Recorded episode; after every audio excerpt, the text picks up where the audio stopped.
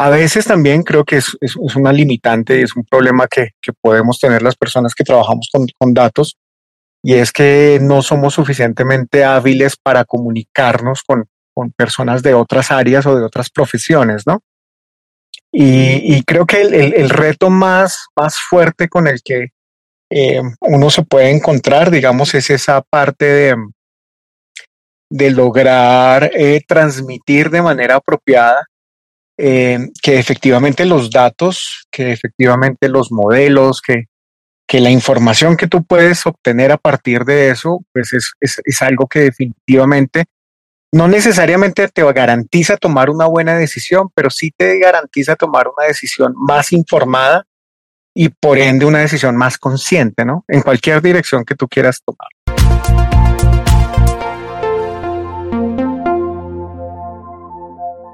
¿Qué tal? ¿Cómo están? Bienvenidos a un nuevo episodio de su podcast favorito de analítica, Café de Datos, ya episodio número 107, si mal no estoy, este, de esta sexta temporada. Estamos eh, justamente grabando a distancia porque tenemos a un gran colega y amigo que ahorita les presentaremos que está justamente por allá, por eh, Colombia específicamente. Entonces, eh, pues estamos por acá de este lado de su servidor y amigo César Salinas y me acompaña el día de hoy, a diferencia de el quien comúnmente ven por acá, que es el buen Pedro, mi socio, me acompaña el buen Adrián Moreno del equipo comercial de Atlas. ¿Qué había, Adrián? ¿Cómo andas? ¿Qué tal? Mucho gusto. Un placer estar aquí por primera vez en el podcast. Ah, bienvenido, bienvenido a la experiencia. Y justamente eh, para darle entrada a nuestro invitado del día de hoy, que seguramente ya leyeron su nombre por ahí, me voy a permitir leer una semblanza antes de dejarlo platicar. Y es que justamente el día de hoy nos acompaña y eh, nos está regalando compartir este café con él el buen John Gómez. John tiene más de 17 años de experiencia como docente en eh, una universidad en Bogotá, Colombia, y desde los últimos tres años se dedica al análisis de los datos de manera innovadora y creativa, con un enfoque en experiencia de usuario y a los resultados en una empresa llamada Loxitec, que ahorita nos contará el buen John de qué se trata, ¿no? Estudió tal cual docencia en Colombia y realizó una maestría en investigación de operaciones y estadística aplicada. También cuenta con estudios en bioestadística. Le apasiona más el generar comunidad y compartir el aprendizaje. Y es por eso que durante mucho tiempo se dedicó a la docencia y a impulsar el aprendizaje, nuevas tecnologías y análisis de datos. Actualmente se está especializando en las mejores herramientas para visualización de la información y encontrar las mejores formas de narrar su historia. Con esto le doy la bienvenida al buen John. ¿Cómo estás? Gracias por estar con nosotros. ¿Qué tal? ¿Cómo vamos? Todo bien, todo bien de este lado. ¿Tú qué tal? ¿Cómo estás? Viernesitos en la tarde. muy bien. No, todo muy bien. Eh, muy contento de poder estar con ustedes y pues echarnos este café de datos, ¿no? Genial, genial. Muy bueno. Muchísimas gracias. Y como sabe aquí la audiencia, estamos grabando viernes en la tarde y viernes de cierre de mes. Imagínense aquí con todo lo caótico y todo el buen John, como quiera, nos está compartiendo un par de horas de su día. Entonces, súper agradecidos, mi estimado John.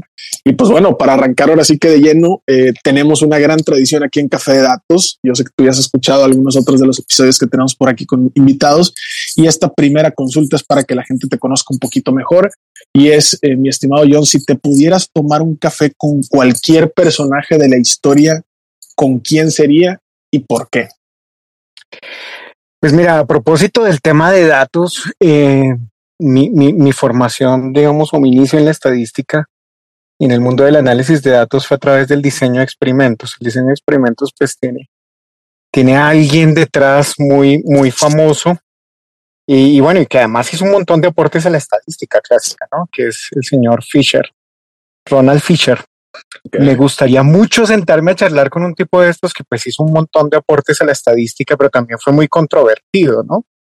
Era un personaje, por ejemplo, que impulsó mucha cosa, muchos estudios sobre eugenesia. Y bueno, tenía ahí su, su cosa medio, ¿cómo lo llamaríamos hoy? Un poco como de corte racista. Entonces, creo que sería un personaje muy interesante para hablar y echar un cafecito, sí. Nice. ¿Y qué, y qué le preguntarías sobre qué tema te gustaría andar con él?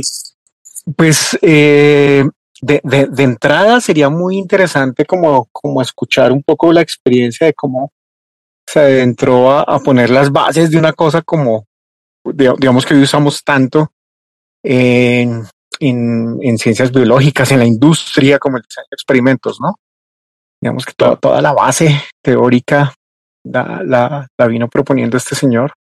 Y bueno, y es que hizo muchos aportes, ¿no? De, entrada, la, la, prueba F de Fisher, el análisis de varianza, se lo debemos a, a este señor. Entonces creo que la construcción de todas esas cosas y las historias que pueden haber detrás de cómo llegamos a ese tipo de herramientas me parece una cosa muy, muy interesante de escuchar. Sería genial, como, como genial escuchar esto, ¿no?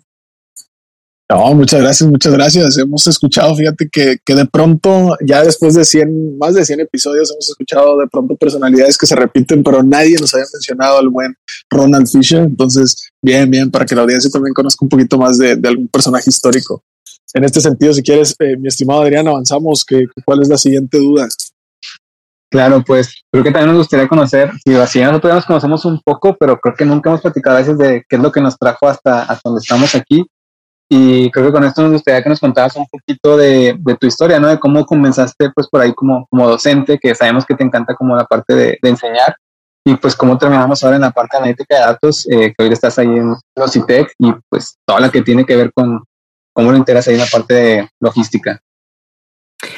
Bueno, el, el, el recorrido es, es relativamente simple, ¿no? Digamos que mi formación de base, yo soy ingeniero agrónomo, eh, y mm, desde muy temprano en mi carrera eh, me, me, empecé a entusiasmar por el tema de la estadística, particularmente por el diseño experimental, que es algo que se ve pues en esta, en esta, en este tipo de formación.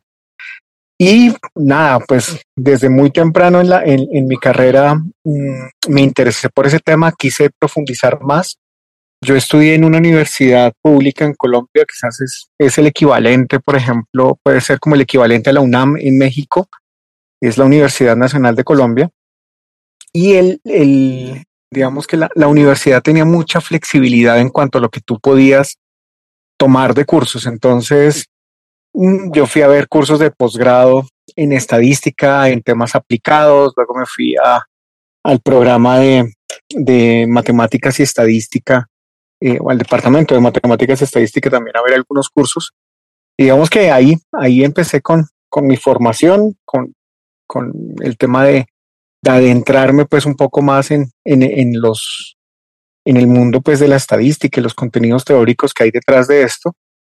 Y digamos que de ahí en adelante mi vida, mi vida profesional también pues fue, fue en esa dirección, ¿no? Estuve siempre como enfocado en el área de, investigación y desarrollo, haciendo análisis de datos. Luego me vinculé formalmente a, una universidad y estuve pues eh, trabajando como profesor en, en, en, en, pues, en el área de estadística, eh, dando clase y pues también vinculado a proyectos de investigación. Digamos que la estadística termina siendo transversal a, a muchas ciencias alrededor de eso, ¿no? Pues precisamente tomar datos y volverlos conclusiones, mmm, conclusiones reales y aterrizadas. Ya lo hice, hice una pausa, digamos, en el tema de la docencia y me vinculé más como en el sector real. Eh, y pues estoy en este momento en, en Loxitec, ¿no? Digamos que la, el salto fue un salto pues bien particular, ¿no? Pasar del, del mundo académico eh, a, la, a la empresa, a la, a la vida real, al sector productivo, pues es, es un salto mmm, bien, bien particular porque son dos mundos completamente diferentes. Eh, sin embargo, es una experiencia supremamente enriquecedora, ¿no? Porque es pasar también como de un modelo teórico a un modelo aplicado y ver cómo esas cosas que tú puedes hacer efectivamente eh, se vuelven herramientas o cosas que son útiles para, para las personas en la realidad, ¿no? A veces, eh, digamos, en el mundo académico pasa mucho de que las cosas que se hacen o se crean, pues se quedan en ese mismo entorno académico, ¿no? Muchos tesis, claro. muchos trabajos, muchos artículos en revistas o en anaqueles, pero, pero pues como que no trascienden al, al mundo real, ¿no? Entonces estar, estar en esto es, es muy, muy interesante. Y bueno, acá estamos. Oh, me, me, me, encanta cómo lo mencionas y, y, justamente, digo, no sé si también sea un tema como de, de, de lenguaje cultural, pero acá de pronto cuando nos referimos a, a, a, la empresa siempre dicen iniciativa privada, pero me encanta cómo tú lo acabas de ofrecer como mundo real, ¿no? O sea, más allá de lo teórico, más allá del pizarrón, como el, el, el mundo real. Ahora, Eh, John, supongo que la audiencia hasta estas alturas ya escuchó como Logitech dos o tres veces, pero eh, pues cuéntanos un poco qué, qué hace Logitech como empresa, en qué eh, ramo, sector, industria, giro están y pues ahora sí que propiamente cuál es tu, tu día a día ahí, ¿no? Bueno, Logitech es una empresa muy interesante, no, no es porque yo trabaje ahí y, y porque quiera mucho el espacio, es una empresa muy interesante porque se dedica a proporcionar soluciones logísticas especializadas para la industria automotriz, particularmente para la industria de pesados y maquinaria.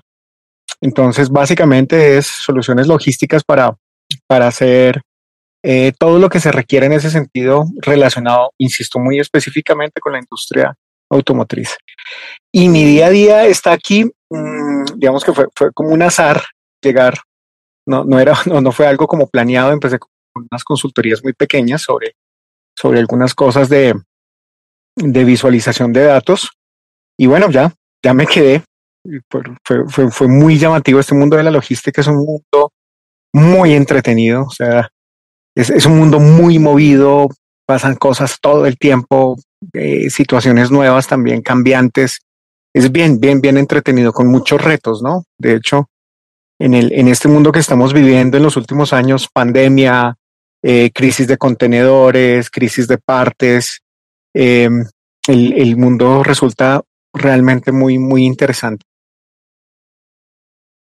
En, en ese sentido, John, para, para, aterrizarlo un poquito mejor, cuando hablas de, de atender a la industria automotriz, eh, quiero pensar, no sé, para eh, súper simplificarlo para la audiencia, eh, tu cliente es, no sé, esta Ford, GM, Mercedes, estas grandes armadoras, o es más a lo mejor alguien parte de la cadena productiva de estas armadoras?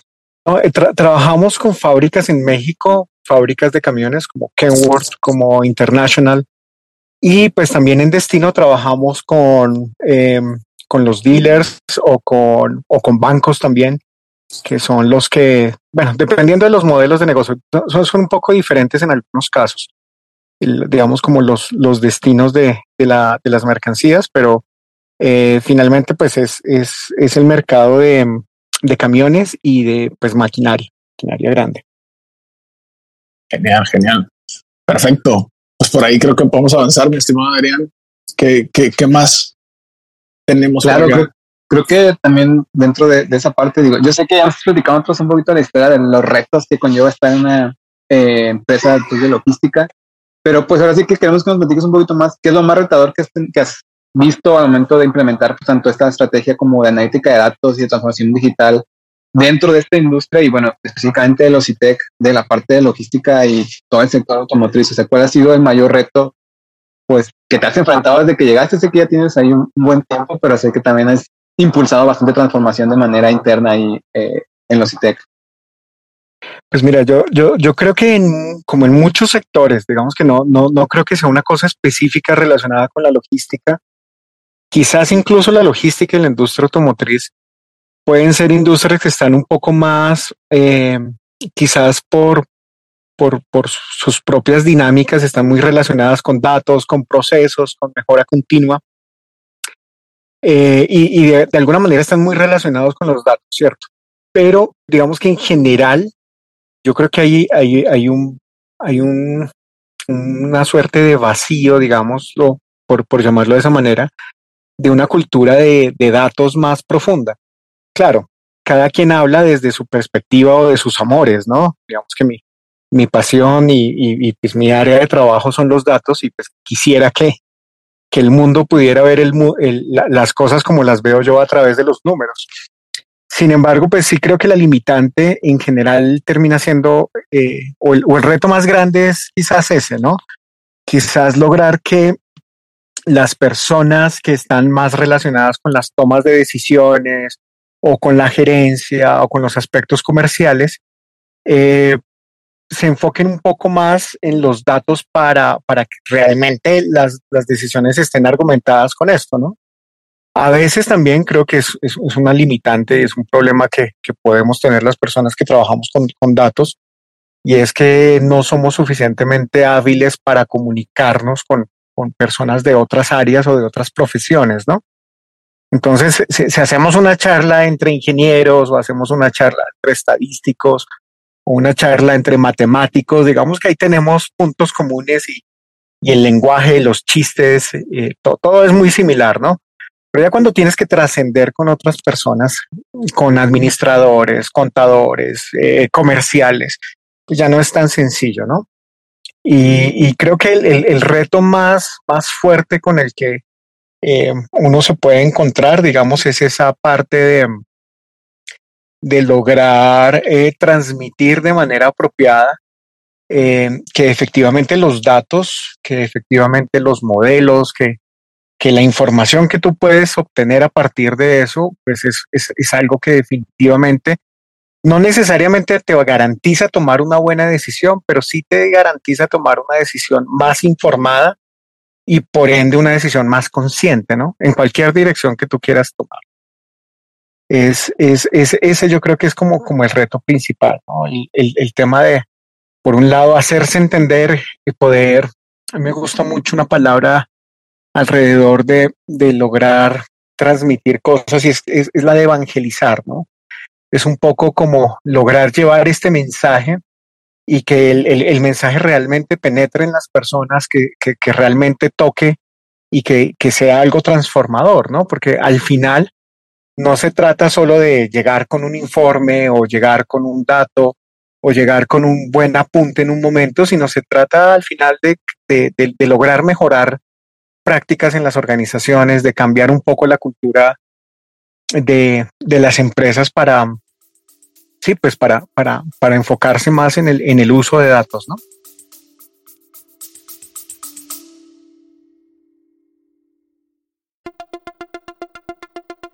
Te quiero invitar a que conozcas el nuevo programa de aprendizaje 15 técnicas introductorias de analítica de datos dentro de la primera generación de Retos Academy. A través de nuestros 14 módulos podrás explorar una amplia variedad de temas que te proporcionarán las habilidades necesarias para triunfar en el análisis de datos.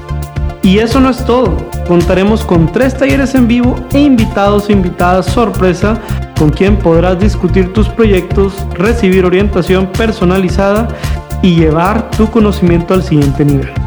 Y si para cuando estás escuchando esta promoción ya venció, recuerda que siempre podrás encontrar contenido de aprendizaje en www.datlasacademy.com.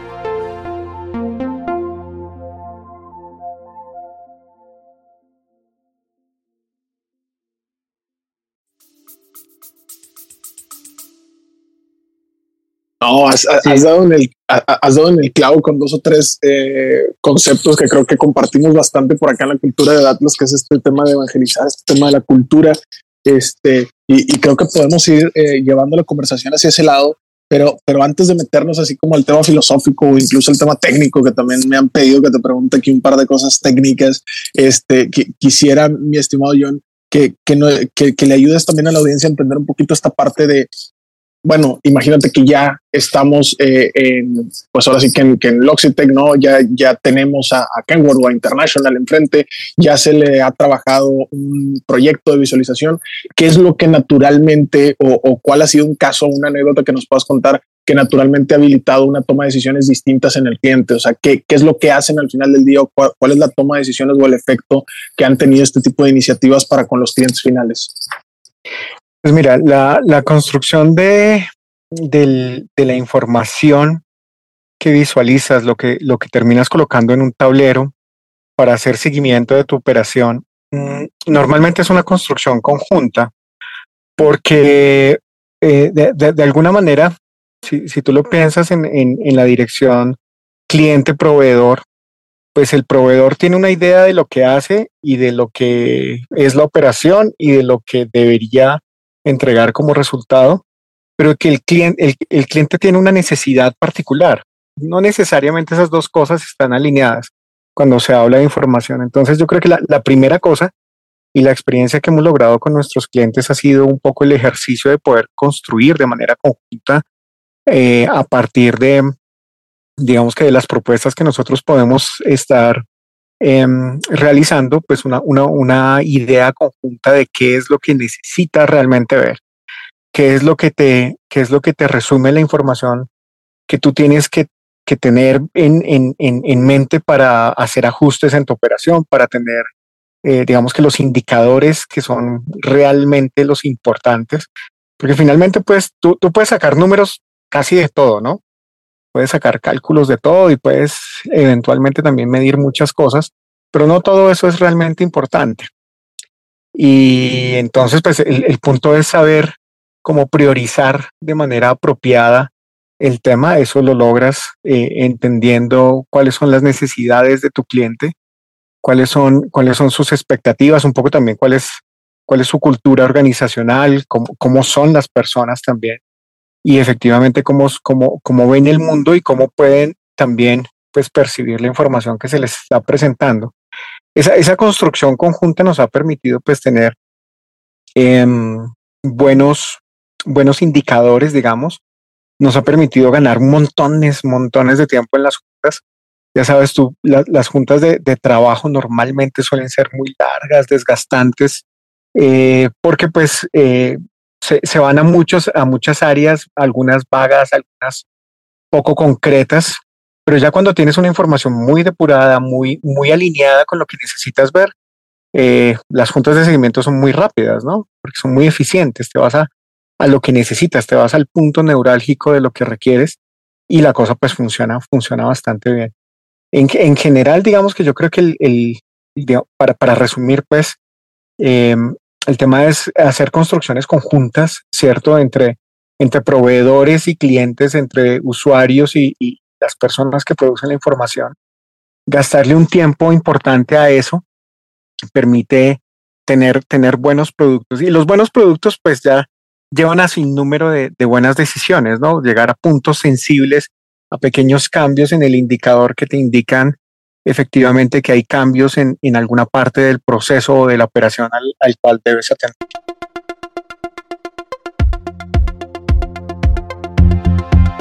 Si estás escuchando este episodio y te interesa aprender más de analítica de datos y emprendimiento, te invitamos a www.datlasacademy.com, donde puedes registrarte y hacerte una cuenta gratuita para obtener contenido, cursos y más experiencias que nosotros hemos grabado para toda la comunidad. Recuerda, genera una cuenta en este momento en datlasacademy.com y no olvides contarnos que lo escuchaste en este podcast Café de Datos. Continuamos.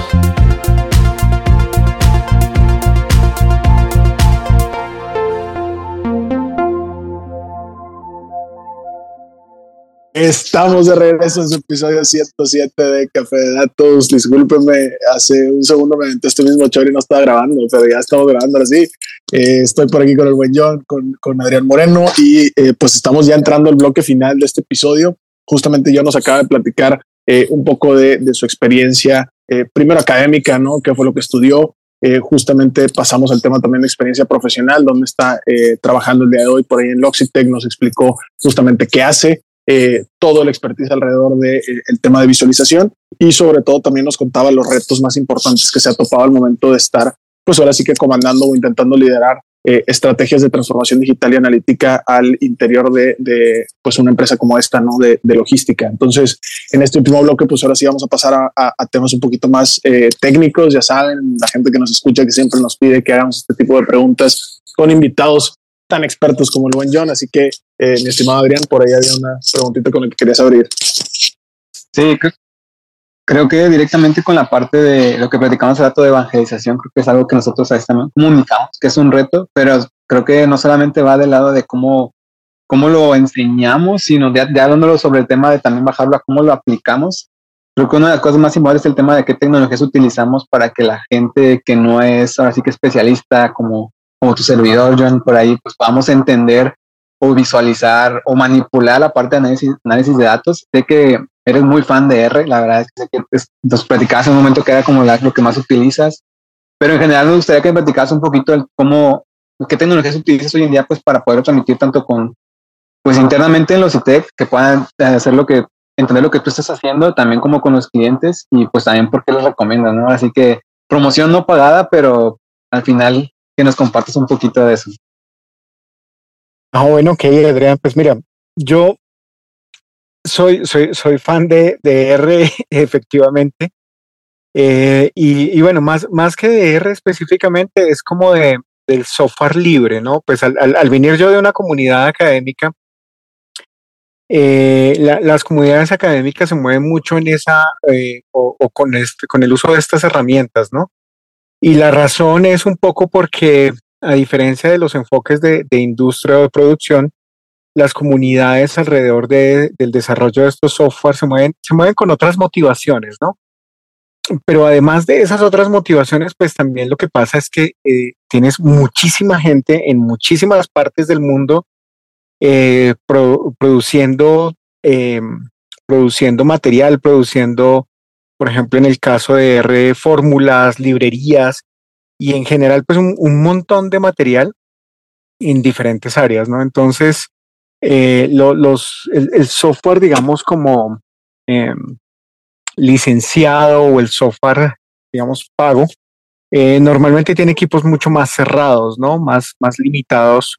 Tiene equipos muy buenos, ciertamente, pero con, con, algunas restricciones. El software libre, digamos que tiene esa, esa ventaja.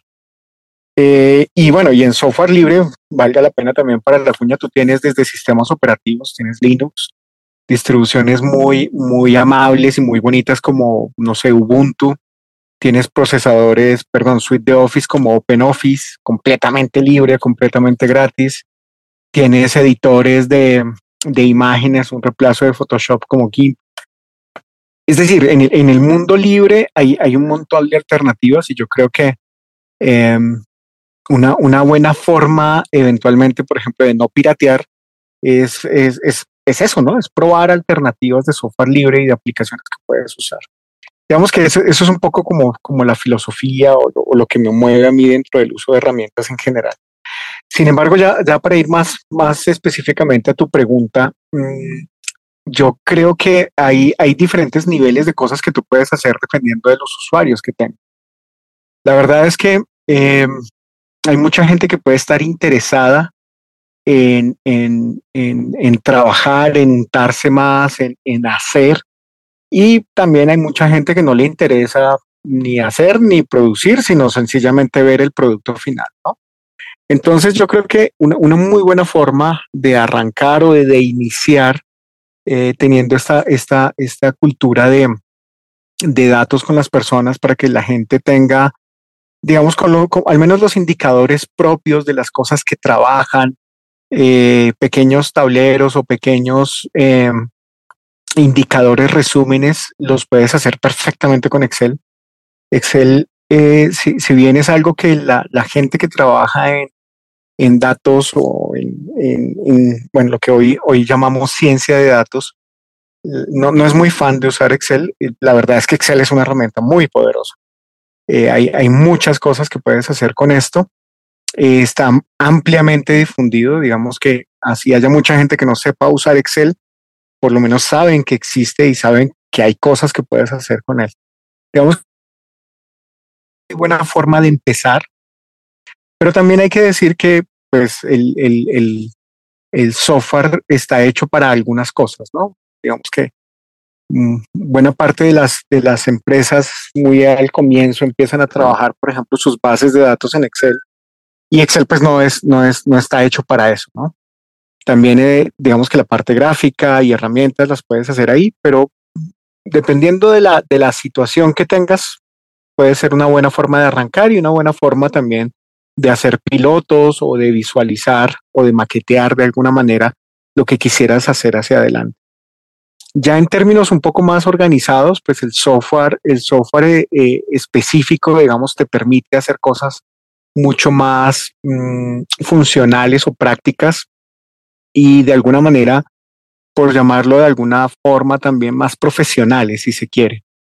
Entonces, eh, R, por ejemplo, es, una alternativa que tiene montones de, herramientas desde la parte gráfica o desde el componente de generador de tableros, por ejemplo, eh, en RStudio, que es una interfaz para trabajar R, tiene un componente que se llama para manejar R Markdown, que, que, bueno, te permite sacar cosas supremamente, mm, eh, digamos, de, muy buena calidad en, en, términos de visualización.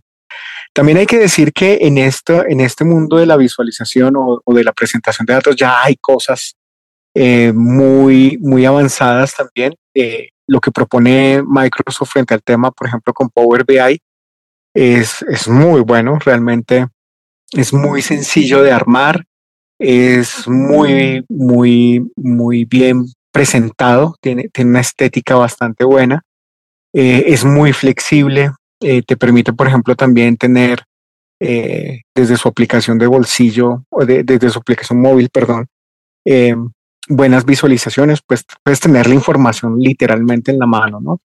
Hay otros como Tableau. Bueno, yo, yo creo que hay, hay, hoy en día hay una, hay una gran, gran oferta de herramientas, ¿no? y todo va a depender, yo creo que de tu necesidad, qué tanto, qué tanto necesitas eh, que tanto quieres también gastarle al tema. A veces yo, digamos que si, si, si fuera por una recomendación, yo preferiría o recomendaría iniciar con cosas que no te generen un costo tan alto para que entiendas muy bien qué es lo que quieres y cuando ya lo veas, cuando ya lo reconozcas, reconozcas el valor que tiene, pases a cosas más profesionales, ¿no? Al comienzo puedes estar gastando mucho recurso en una herramienta muy profesional a la que no le estás dando tanto, tanto uso y por ende el beneficio puede ser no tan, no tan alto o no tan evidente. Pero ya que arranques con algo un poco más liviano, eh, puedes pasar a estas cosas que son mucho más, eh, mucho más potentes, ¿no? Y que te dan una gran versatilidad en, en términos de lo que puedes hacer y de la forma en la que lo puedes presentar. Porque pues también el contar la historia no solo requiere presentar un gráfico o presentar un resultado, sino presentarlo de manera atractiva, de manera pues que sea bonito y que además sea claro, que puedas llegar a contar una, una buena historia mandando un buen mensaje de una manera muy concreta. No, perfecto. Muchas gracias, mi estimado John. Me, me, encanta la manera en la que eh, justamente a partir de, esta pregunta nos vemos más a hablar del software libre en general, que es una pregunta que generalmente le hacemos a la raza, así, pregunta polémica, ¿no? De, oye, ¿software libre o de licencia, no? O hay gente que, que de pronto nos, nos, pide que les preguntemos de si prefieres tener eh, muchos datos y poco equipo de trabajo o si prefieres un equipo de trabajo muy amplio y pocos datos para hacer tus análisis. Entonces, de pronto ahí son preguntas que los ponen en jaque, pero creo que nos explicaste bastante bien por aquí el tema de, del software libre y todo. Eh, estamos llegando hacia el final, pero no te podemos dejar ir, mi estimado John, sin que, eh, pues, también otra de las preguntas importantes que la audiencia valora bastante de, de ustedes como expertos es eh, entender un poco estas eh, megatendencias, ¿no? De pronto, eh, pues tú que estás en la industria de logística y, que estás en este tema de visualización y que estás en constante aprendizaje y, evangelización al mismo tiempo, pues de pronto ves muchas cosas que pues el resto de, de los mortales a lo mejor no están tan enterados o tan al día a día. Entonces, pues si le puedes contar un poco aquí a la audiencia cuáles son las megatendencias o las tendencias que estás tú eh, viendo que se vienen en esta parte de visualización o dentro de tu industria, a cuáles les estás poniendo atención, cuáles sientes que, que, tienen el mayor potencial en el futuro, pues ahora sí que cercano y próximo, ¿no? Bueno, pues hay, hay como dos frentes ahí, uno, uno el relacionado con visualización y otro relacionado tal vez con, con el tema de análisis, ¿no? Eh, digamos que eh, todo el mundo, todo el mundo está hablando hoy de cosas como machine learning, como eh, inteligencia artificial.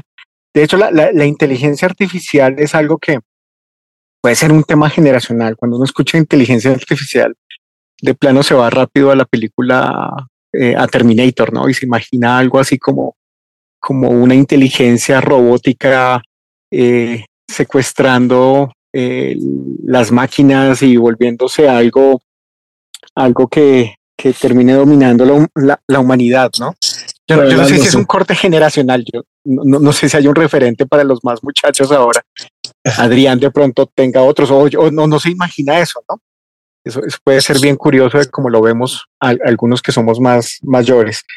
Eh, pero la, la, la, verdad es que la, la inteligencia artificial y los, los, digamos que la analítica sobre, sobre volúmenes de datos importantes, eh, machine learning y, bueno, una serie de métodos que, que, existen hoy para, para hacer análisis de datos, eh, ya, se, ya se democratizaron, ¿no? Digamos que antes hablar de eso implicaba uno tener supercomputadoras, ¿sí? tener, tener equipos de cómputo pues muy especializados y cosas muy grandes pues para, para poder hacerlo.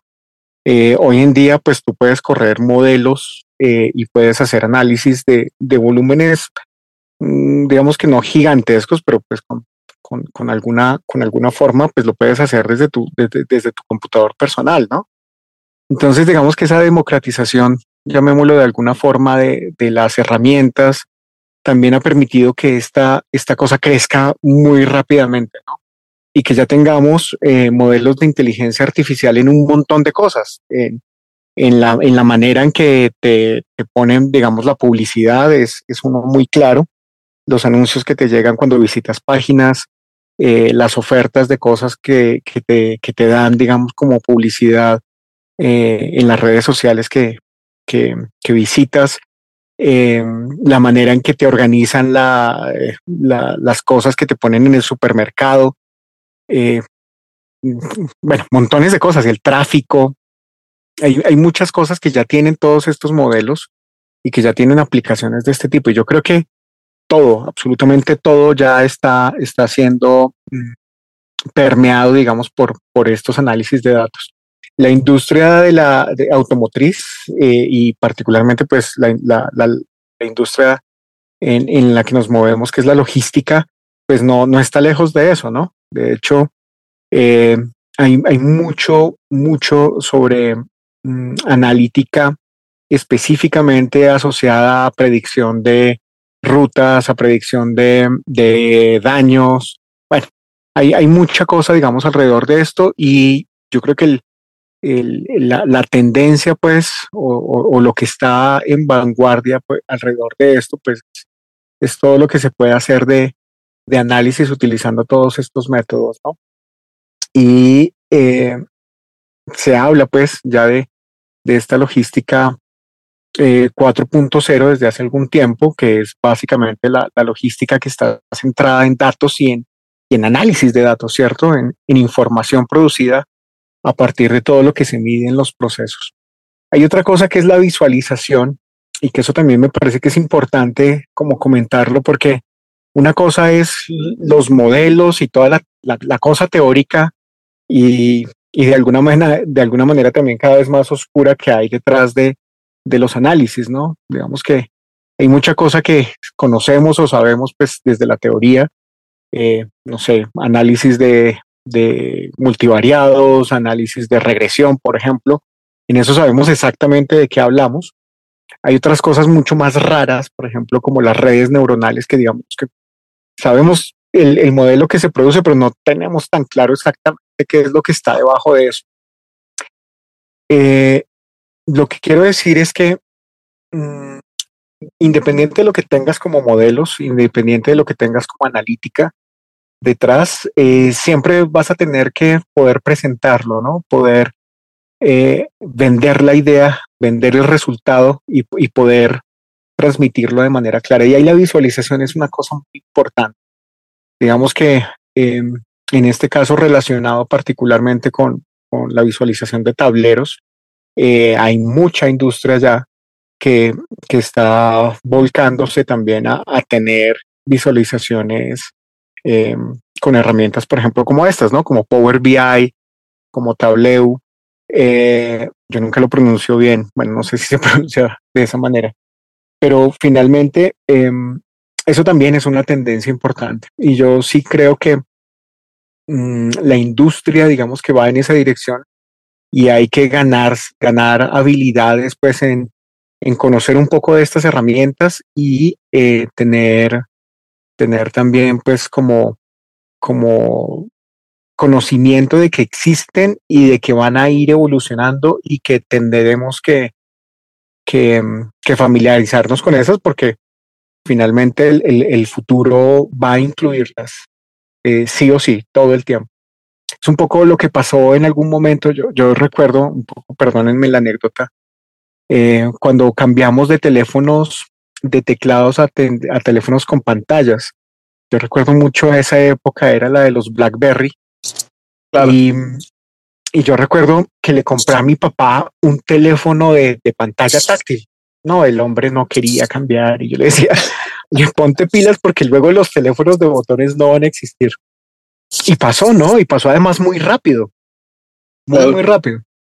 Entonces, digamos que un poco la anécdota va, va, va a eso, ¿no? Eh, este, este tipo de cosas yo creo que llegaron para quedarse y van a volverse una, una, una parte del lenguaje común y una parte de las competencias que cualquier profesional debe tener, digamos, para, para trabajar. Claro, la, nueva regla del juego, entonces se, pone un nuevo piso y a partir de ahí pues es nada más hacia adelante y hacia arriba. Entonces, Genial, pues muchísimas gracias por, por, lo que nos compartes, mi estimado John. Creo que estamos dando perfectamente en el tiempo y ahora sí que te liberamos para que puedas disfrutar del resto de tu viernes y inaugurar oficialmente el fin de semana. Nosotros por acá también nos quedamos, pero pues bueno, no sin antes recordarle eh, a todos los que nos están escuchando, eh, muchísimas gracias ahí por seguirnos, que le puedan dar like, que se puedan suscribir.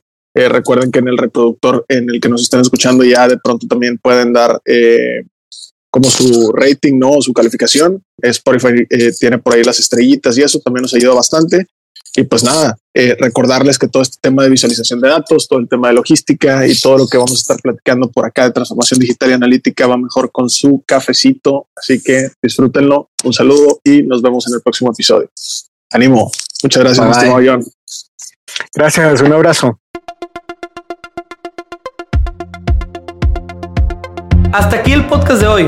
Gracias por escucharnos. Puedes seguir disfrutando de tu café y aprendiendo analítica de datos en nuestro blog con más de 180 columnas acerca de analítica, emprendimiento y transformación digital. Visita blogdatlas.wordpress.com y disfruta del contenido. Finalmente, no olvides suscribirte a Café de Datos, el podcast de la startup Datlas. Hasta la próxima.